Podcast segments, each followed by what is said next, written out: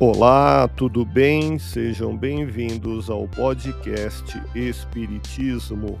Aqui é o Paulo e vamos apresentar os fundamentos da doutrina espírita com estudo da obra O Espiritismo na sua expressão mais simples, capítulo Histórico do Espiritismo, publicado em Paris em janeiro de 1862 Continue acompanhando as explicações de Allan Kardec.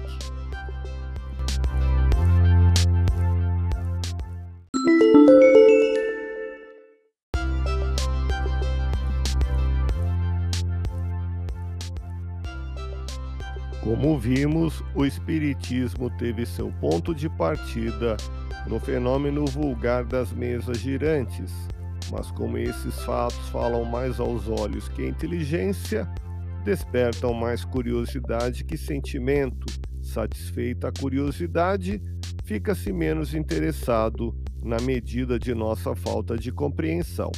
A situação mudou quando a teoria veio explicar a causa, sobretudo quando se viu que dessas mesas girantes, com as quais as pessoas se divertiram algum tempo, surgiu toda uma doutrina moral que fala a alma, dissipando as angústias da dúvida, satisfazendo a todas as aspirações deixadas no vácuo, por um ensinamento incompleto sobre o futuro da humanidade.